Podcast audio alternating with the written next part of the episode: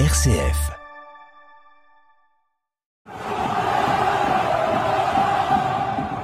C'est dans un stade vidé de ses supporters que nous avons rendez-vous avec Jacques, notre guide, pour une visite du stade sous forme de jeu de rôle. On va se mettre dans la peau d'un journaliste qui arrive ici, à Geoffroy Guichard, et on va voir ce qu'il fait le journaliste quand il arrive. Et on va prendre le même chemin, on va fréquenter les mêmes salles où il va, et comme ça vous allez vous mettre dans la peau d'un journaliste. On est d'accord? Voilà, je ne sais pas si vous avez vu à l'entrée, euh, il y avait un, un panneau qui indiquait accès média. Et donc ici il y a un petit pupitre, c'est marqué quoi dessus? Non, accueil média. Donc ils arrivent ici, on leur donne une accréditation, et une fois qu'ils ont l'accréditation, ils peuvent rentrer. Et en rentrant dans le stade, c'est un gigantesque buste qui nous attend, celui de Geoffroy Guichard, l'homme qui a donné son nom au stade. Donc ce Geoffroy Guichard, qui était-il? Pourquoi tout d'un coup il, euh, il a l'idée de, de- faire un, stade Parce que si le nom du stade porte son nom, c'est qu'il y a un petit rapport quand même. Il a, il a fondé les magasins Casino, qui euh, bah, petit à petit s'est développé, développé dans la Loire d'abord, dans la région Rhône-Alpes. Geoffroy Guichard, il achète à Saint-Étienne un ancien casino lyrique qui ne fonctionnait plus. Il n'y a plus d'activité, donc il achète ce casino lyrique. Et donc, quand il monte son épicerie, bah, la première chose euh, qui lui vient à l'idée, c'est de dire bah, tiens, je vais l'appeler casino, puisque j'ai construit dans un ancien casino. C'est pour ça qu'il l'appelait casino. Il va utiliser ce site pour également donner la couleur. Quelle couleur il est ton maillot? Alors pourquoi il est vert le maillot? Pourquoi il n'est pas rouge ou vert ou Alors c'est pas le magasin lui-même, c'était ce qu'on appelle les stores et les devantures étaient vertes. Et lui, il a dit tiens, bah, on va mettre ce que c'est vert. Et puis les tapis de jeu du casino étaient verts aussi. Voilà. Donc qu'est-ce qu'il fait lui? Il a son entreprise et puis il crée un club de sport parce qu'il a envie que ses salariés, ils travaillent, mais il se dit le dimanche, ça serait bien aussi que tous ces gens-là ils puissent faire du sport. Donc il, il crée un club omnisport. Il y, a, il y a quoi comme sport à l'époque? Du rugby, du foot et puis il y en a un troisième. Le basket, athlétisme. Oh, très bien. C'est-à-dire qu'au début, quand vous avez regardé peut-être les images au, au- au- au musée, vous avez pu voir qu'au début, le stade, il y avait une piste d'athlétisme autour. Parce qu'au départ, c'était un club omnisport, c'était pas que le foot. Et puis petit à petit, ça s'est développé. Euh, on a construit ce stade-là en 1930. Et c'est son fils, il avait un fils qui s'appelait Pierre. Il avait sept enfants. Et son sixième enfant s'appelait Pierre. Et Pierre était très sportif. Il était vice-champion de France en basket, en athlétisme, vraiment euh, un grand sportif. Et lui s'est dit, tiens, avec l'aide de mon père, on va créer vraiment un club professionnel. Parce que Geoffroy Guichard avait créé un club, mais qui n'était pas professionnel, où les gens venaient. Mais lui, il dit, on va créer un club de foot professionnel. Là, c'est autre chose, hein, c'est pas juste. euh, Donc il a tout fait. Donc ils ont, ils ont cherché un terrain pour euh, mettre un stade, c'est ici. On appelle ça le Marais à Saint-Étienne, le, quartier du Marais. Et ils ont construit ce stade. Alors au début, il n'y avait qu'une tribune, c'est là où on est, la tribune Pierre Foran, il s'appelle maintenant Pierre Foran. Et c'est la base. Et donc ils construisent ce stade. Alors le, le club est devenu professionnel en 1933, c'est pour ça que cette année on va fêter les 90 ans du club. 90 ans où l'ASS aura écrit son nom sur les pages de l'histoire du foot français et son stade à l'ambiance particulière avec son nom officiel, mais surtout son surnom, le chaudron.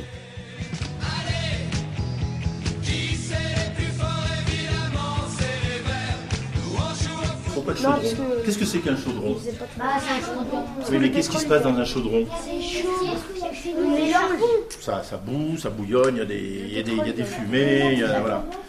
Et je vais vous dire d'où ça vient cette affaire. Il y a eu un match en 1974, donc un peu avant euh, qu'il soit finaliste, contre l'Adjuk Split. L'Adjuk Split, c'était une équipe qui était yougoslave et qui rencontrait Saint-Étienne en huitième de finale de la Coupe d'Europe. Et donc, qu'est-ce qui se passe Pareil, au match aller, les Stéphanois perdent 4 à 1. Vous imaginez 4 à 1 Même les Stéphanois, ils disaient c'est même pas la peine d'aller au match parce que 4 à 1, ils ne vont jamais remonter. euh.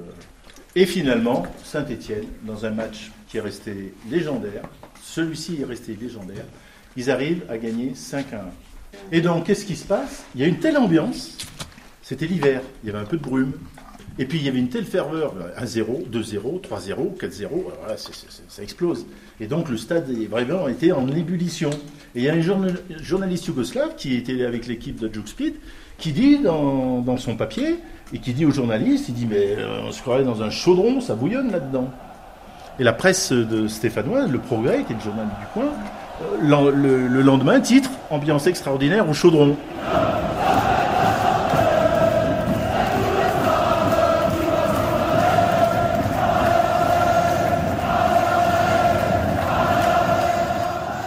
M'appelle Jacques Ray et je suis bénévole au club. Quand on fait la visite avec vous, il y a euh, beaucoup de dates, une expérience et certainement une passion qui ne s'apprend pas là pour le coup. Voilà, effectivement. Alors il a fallu se mettre à jour sur deux trois choses que tout supporter n'est pas censé savoir. Euh, Peut-être des anecdotes glanées par d'autres euh, d'autres personnes qui font la visite, c'est toujours intéressant. Mais c'est vrai que le cœur, euh, le cœur et, l'intérêt du club, je l'ai déjà. Donc c'est plus facile à transmettre lors d'une visite que que d'être complètement extérieur au, au sujet, quoi. C'est même presque un, privilège pour un fan de Saint-Etienne de pouvoir faire visiter euh, le, stade.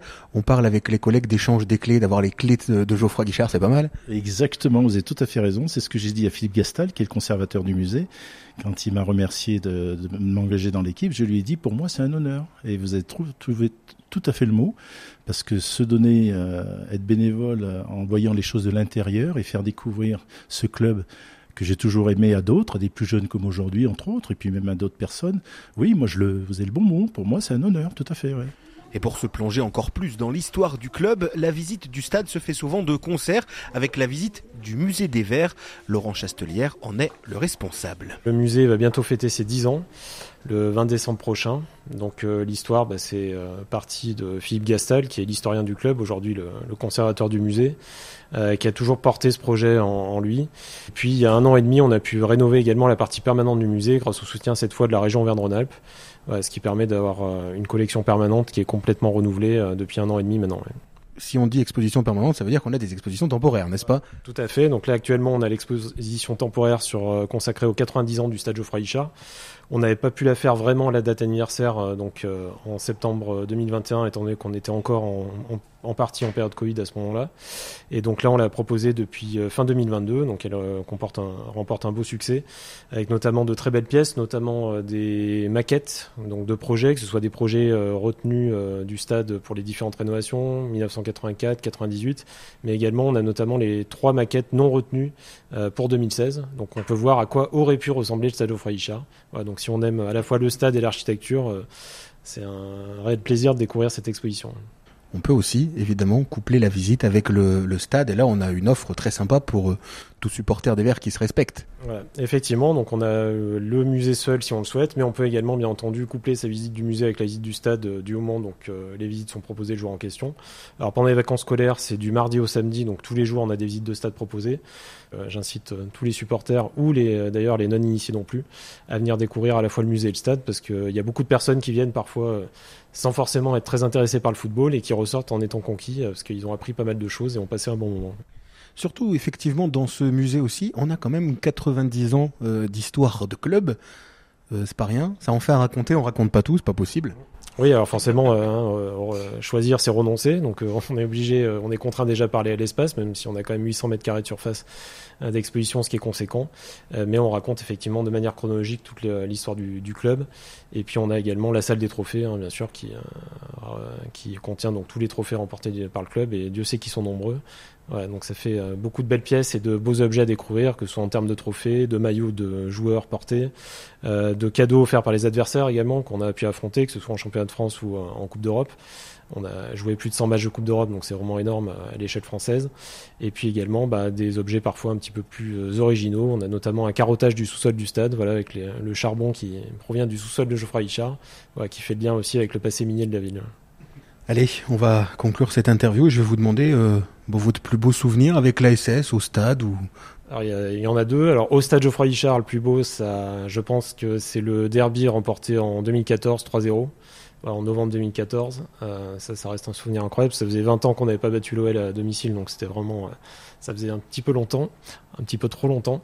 Et puis, en dehors Geoffroy Guichard, bah, c'est la finale de la Coupe de la Ligue, hein, 20 avril 2013 où là, bah, pour la première fois depuis très longtemps, le club remportait un trophée majeur. Et donc là, en plus, pour la première fois, on avait pu amener tout le peuple vert au Stade de France. On avait déjà gagné le match entre guillemets du public avant le, avant le coup d'envoi, vu que les deux tiers du stade étaient, étaient verts, euh, malgré euh, nos amis rennais. Donc euh, voilà, c'était de vivre ça sur place, c'était un, très grand moment et on espère en revivre beaucoup d'autres dans les années à venir.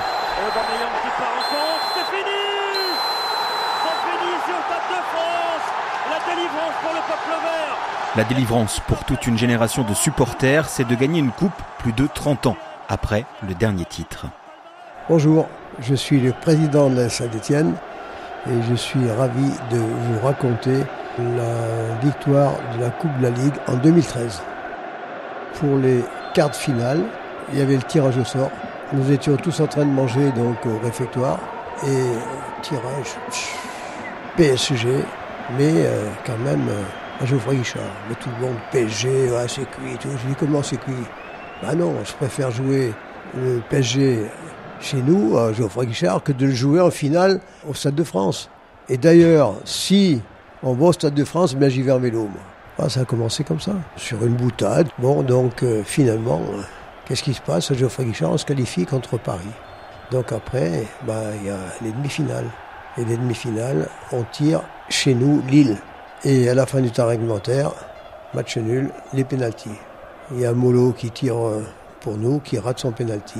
Tout le monde, euh, on a dit c'est cuit quoi. Et euh, finalement, le dernier pénalty de Paris, il le rate, il, il prend Ruffier complètement à contre-pied et la balle tout doucement, elle va buter le poteau. Donc on est égalité au pénalty et après on gagne. Donc qualifié pour la finale. Magnifique. les gars, maintenant il faut s'exécuter. Puis on arrive au, Stade de France, là, habillé avec l'équipement des Verts qui sont euh, euh, sur la piste, derrière. Euh, enfin, déjà de voir ça, c'est fabuleux. Il y a plus de Stéphanois que de Rennais, dans une ambiance très très conviviale. Hein. bien sûr que les nôtres étant plus nombreux, et puis on, on a des supporters qui se savent s'animer et tout. Donc oui, c'était très très joli, c'était merveilleux. Au moment où les joueurs sont aperçus par les supporters et le public, ben c'est voilà, des applaudissements, c'est une ambiance extraordinaire. Pour moi, le Stade de France, c'est mythique. Tous les grands matchs ont lieu au Stade de France. Dans la chair tu, tu vis quelque chose de fabuleux. Une finale, ça se joue pas, ça se gagne. Gagner, ce sera chose faite grâce au but de Brendao 42 000 Stéphanois fêteront le titre avec les joueurs à leur retour dans les rues de Saint-Étienne.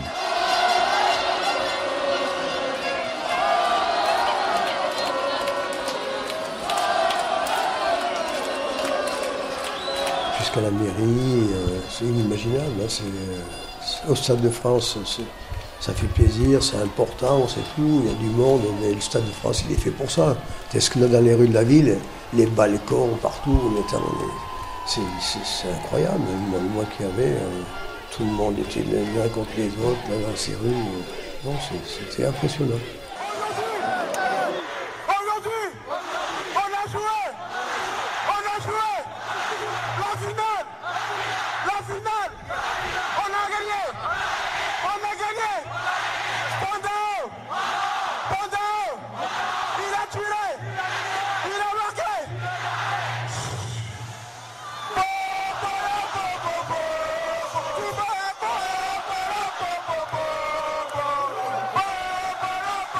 Aujourd'hui les influences qu'il y a, alors que le club est lutté pour ne pas descendre plus bas, on voit que la ferveur est toujours là.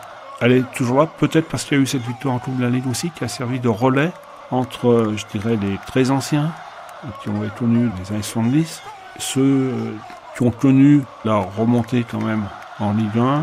Enfin voilà, il y a eu plein de choses en fait qui ont entretenu la flamme, mais il fallait sans doute, et Delty avait raison, il manquait peut-être ce titre-là pour encore relancer un petit peu plus. Je l'avais dit à un maire ici, on ne dit pas quand le bâtiment va tout va. À Saint-Etienne, on dit quand les Verts vont bien, ben les Stéphane vont bien. C'est un soulagement pour tous ces gens qui venaient d'un peu partout en France. Les anciens avaient connu donc la grande époque, avaient dû la raconter à leurs enfants, euh, à leurs petits-enfants. Ils avaient vendu du rêve en disant tu vas voir quoi Et bon, ça va, ils ont vu. Non, c'est un grand moment, voilà. Malheureusement, j'en ai pas vécu euh, en tant que président, j'en ai pas vécu euh, beaucoup comme ça, c'est le, le, plus grand. Ouais, c'était des moments qui ont marqué ma vie au niveau de, de, de mes engagements avec la Saint-Etienne. C'est mon ADN. Hein. J'ai découvert la, la Saint-Etienne comme ça et, et j'en suis tombé amoureux, voilà. Philippe Gastal, bonjour. Bonjour. Vous êtes euh, conservateur de ce musée des Verts. Vous nous accueillez donc chez vous, ici, et on commence la visite de euh, ce musée. En 90 ans, l'ASS a changé, le foot aussi. Qu'est-ce qui est différent depuis 1933, Philippe Gastal? 90 ans d'évolution du football. là, ça serait trop long. Je pense que là, ça serait, il faudrait écrire un livre. Quand regardez ces images, ces photos, euh, regardez la tenue euh, des joueurs. C'était euh, certes le début du, football professionnel, qui est né en France le 11 septembre 1932. Nous, nous avions accédé un an plus tard. Euh, Monsieur Pierre Guichard avait déposé un peu plus tard les, statuts, et il a fallu attendre cinq ans pour que la SS euh, euh, trouve pour la première fois, accède pour la première fois à l'élite du football français en 1938. Mais c'était le début d'une formidable histoire d'amour entre la population stéphanoise et euh, le sport parce que le Stéphanois adore le sport. On parlait tout à l'heure, euh, d'ailleurs, lors du match inaugural en 1931, le grand match était un match de, rugby. On en parle beaucoup actuellement avec la, Coupe du Monde de rugby. C'est le Stade Forésien universitaire contre euh, l'ASM Clermont, l'AS Montferrand à l'époque, et, le match. Le match de football opposait l'AS Saint-Etienne à l'AS Cannes, un des grands de l'époque. C'est une certitude. L'histoire ne s'est jamais démentie dans le temps avec certes des hauts et des bas, mais le public stéphanois est toujours là.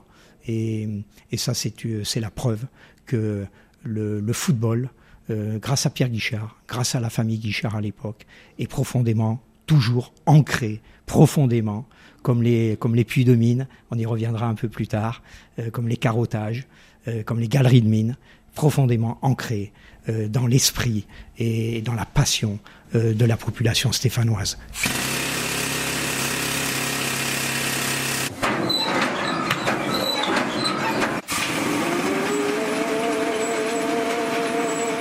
Au plan national, quand on pense à Saint-Étienne, on pense très vite à la SS, très vite aux mines, et finalement une histoire qui a toujours été liée liés, mêlés, entremêlés. Euh, ça fait partie de l'histoire de la Saint-Étienne, à travers ses hommes, à travers sa situation géographique, puisque le stade a été construit sur des galeries de mines, hein, donc euh, euh, derrière avec les Tivalières, le quartier du Soleil, le quartier du Marais, et donc ce quartier donc où, se situe le stade Geoffroy Guichard, il y a des, galeries de mines sous-jacentes à, la pelouse de Geoffroy Guichard. Donc ici, sous nos yeux, nous avons un, un carottage qui amène la preuve donc de ce que nous pouvons trouver à 12 mètres sous la pelouse de Geoffroy Guichard. Il y a de nombreux joueurs qui ne le savent pas, mais quand ils viennent ici, on leur apprend. En fait, ils jouent sur du charbon. Et ça rejoint aussi l'histoire des hommes, puisqu'il y a énormément de joueurs de l'AS Saint-Étienne. Après la Seconde Guerre mondiale, dans les années 50 également, qui de 14-15 ans jusqu'à 18 ans étaient mineurs. Et après, ils ont euh, porté le maillot vert, sans parler du président le plus emblématique de l'AS Saint-Étienne, à savoir M. Roger Rocher, qui en 1936 est, descendu au fond de la mine. Il y est resté dix ans. Son père lui avait dit, Roger, si tu veux ultérieurement, dans ta vie, diriger les hommes, descends au fond de la mine pour connaître les hommes, surtout à Saint-Étienne il faut descendre au fond de la mine. Il est descendu dix ans au fond de la mine. Et après, il a dirigé 800 personnes dans son entreprise euh, de, travaux publics et il a dirigé la S Saint-Étienne pendant 21 ans. Donc c'était l'école de la vie, une école dure, mais qui lui a servi pour le, reste de sa carrière professionnelle et personnelle. Alors on voit au-dessus de ces, euh, carottages, on voit évidemment le, euh, le vieux Saint-Étienne, un petit peu ouvrier justement, minier cette histoire, euh, finalement, et cette euh, solidarité qu'il y avait au fond des mines, on l'a retrouvée aussi sur le terrain à Geoffroy Guichard? Ben, Ce qu'attendait le public. Hein.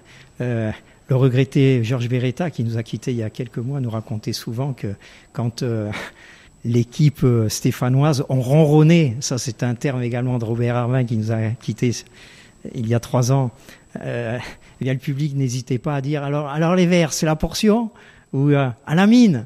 Donc euh, à partir de là, euh, voilà, c'est resté parce que le public euh, ouvrier qui venait le plus souvent le dimanche, c'est la sortie du dimanche. Il venait avec le costume, la cravate, des anciens mineurs, mais qui étaient très proches de son équipe.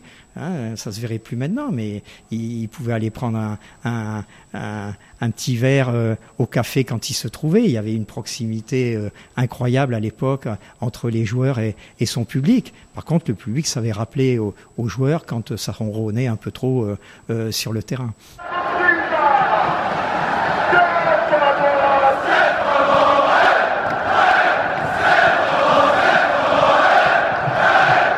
Gastal, on arrive ici dans euh, une salle, alors évidemment euh, le 21e siècle prend le dessus avec euh, un, écran presque transparent, etc. Des choses qui sont diffusées et surtout, surtout, une cage avec des poteaux carrés. Ça rappellera aux Stéphanois forcément quelque chose, Philippe Gastal. Oui, ces poteaux qui sont rentrés dans la légende certes du football français, mais je dirais au-delà, du sport français. Même euh, une personne qui s'intéresse pas vraiment au football connaît l'histoire des, poteaux carrés. Donc, euh, quand nous avons imaginé euh, la création du musée, évidemment, quand des, journalistes du progrès, et puis Ivan Kurkovic, Ivan Kurkovic, le gardien emblématique de l'AS Saint-Etienne, un jour m'appelle, c'était lors d'une rencontre de, de championnat d'Europe de football entre la Serbie et l'Écosse. Il me dit, c'est Philippe, je suis dans, dans la surface de réparation dans la surface de réparation d'Amden Park. J'y suis pas retourné depuis 1976, la finale, mais je viens de voir le président de la fédération écossaise et il me dit que dans les réserves, il y a euh, ces fameux poteaux carrés. Donc on a imaginé une scénographie après une grosse discussion avec un pool d'investisseurs euh, écossais qui était devenu propriétaire de ces poteaux et on a imaginé donc cette scénographie à l'intérieur de ces poteaux carrés, ces fameux poteaux carrés où Jacques Santini et Dominique Battenet quelques minutes avant ont tiré sur ces poteaux carrés. Donc vous voyez cette lame onographique et ici véritablement avec les acteurs de l'époque, mais que l'on interroge maintenant avec des images de l'époque. On travaille beaucoup avec euh, Lina, évidemment. Euh, on, se replonge dans, ce qui a fait la, gloire de l'AS Saint-Etienne euh, à l'époque en Coupe d'Europe, avec des renversements de situation incroyables qui ont permis aux Verts de rester les Verts de toujours, c'est-à-dire une équipe, un club aimé euh, par de, un très grand nombre de supporters, parce qu'on peut être supporter de Nantes, de Lyon, de, de, Marseille, de Paris. Souvent en deuxième position, il y a, a Saint-Étienne qui arrive, parce que nous sommes un club intergénérationnel depuis cette euh, époque, et il y a beaucoup de, de, de jeunes euh, qui viennent ici accompagner des pères, des grands-pères, ou des mamans, même au musée. on reçoit des petites filles, des, la maman et, et puis la grand-mère. Donc là, véritablement, on s'aperçoit que Saint-Étienne dépasse le, cadre euh, sportif. Ça rappelle tellement de, bons souvenirs. Et puis, euh, encore une fois, il ne faut pas que ce soit une pression pour les, pour actuels. Euh, voilà, on a une histoire. On a la chance d'avoir une histoire extraordinaire. Eh bien, il faut s'en servir. Il ne faut pas que ça soit un frein, justement. on a formé de très grands joueurs. on a eu de grands présidents. et à partir de là, il est évident que l'AS Saint-Étienne reste l'AS Saint-Étienne, un grand club. Alors avec des hauts et des bas, mais euh, ça reste un grand club. Euh, justement, cette histoire que vous nous racontez depuis qu'on est rentré dans ce musée euh, des Verts, vous la racontez aussi aux jours actuels qui, pour qu'ils comprennent un petit peu le sens, le poids de cette histoire qu'ils ont sur les épaules et qui portent avec ce maillot de l'AS Saint-Étienne? Bah, ils viennent une ou deux fois par an euh, en fonction des arrivées, différents mercatos, ce qui a changé également. À l'époque, euh, vous voyez, de 72 à 77, pratiquement l'équipe n'avait pas changé. Donc il y avait une homogénéité, ils s'étaient tous connus ensemble, etc. Donc euh, on ressentait cette solidarité également sur le terrain. Maintenant, avec les, mercatos d'hiver, d'été, on voit des joueurs pour six mois, pour un an, pour deux ans. On verra plus des, garçons comme même Jérémy Janot ou Louis Perrin qui restent 15 ans ou 17 ans dans un club. Là, ça a bien évolué également. Donc ils viennent ici, on essaie de transmettre voilà, euh, ici euh, c'est un lieu de transmission, un lieu de, mémoire. Euh, c'est leur deuxième maison à tous les joueurs de la Saint-Étienne, qu'ils aient porté le maillot une minute ou qu'ils aient fait 543 matchs comme Bill Domingo, le, recordman de match sous le maillot vert. ils s'imprègnent, ils s'imprègnent euh, de ce qu'est l'histoire de la Saint-Étienne. Mais encore une fois, il ne faut pas que ce soit un frein. Ils ont la chance d'appartenir à un club unique, avec une histoire unique. Donc il faut justement euh, surfer euh, sur cette passion qui entoure toujours l'AS Saint-Étienne. Et quand vous venez avec eux dans cette salle et ces poteaux carrés, et qui est autant la plus grosse réussite que la plus grande défaite de l'AS Saint-Étienne, vous leur parlez de ce moment-là, de ces instants-là? Je ne leur parle pas de grandes défaites parce que vous savez, le lendemain, ils ont, ils ont descendu les Champs-Élysées, il y avait 100 000 personnes. Et comme le dit très justement euh, Ivan Kurkovic, ils sont venus euh, non pas pour, euh, après une défaite, ils sont venus pour nous remercier du parcours exceptionnel que nous, venions de faire depuis le, le, 6 novembre 74 avec cet exploit extraordinaire contre Split. Comme le dit si bien Jean-Michel Larquet dans cette scénographie, on a fait un bon match, il aurait fallu qu'on fasse un très bon match. Il y a le talent, mais on a manqué de chance ce jour-là. Et alors certes, on a perdu, mais on a gagné à jamais le cœur des Français.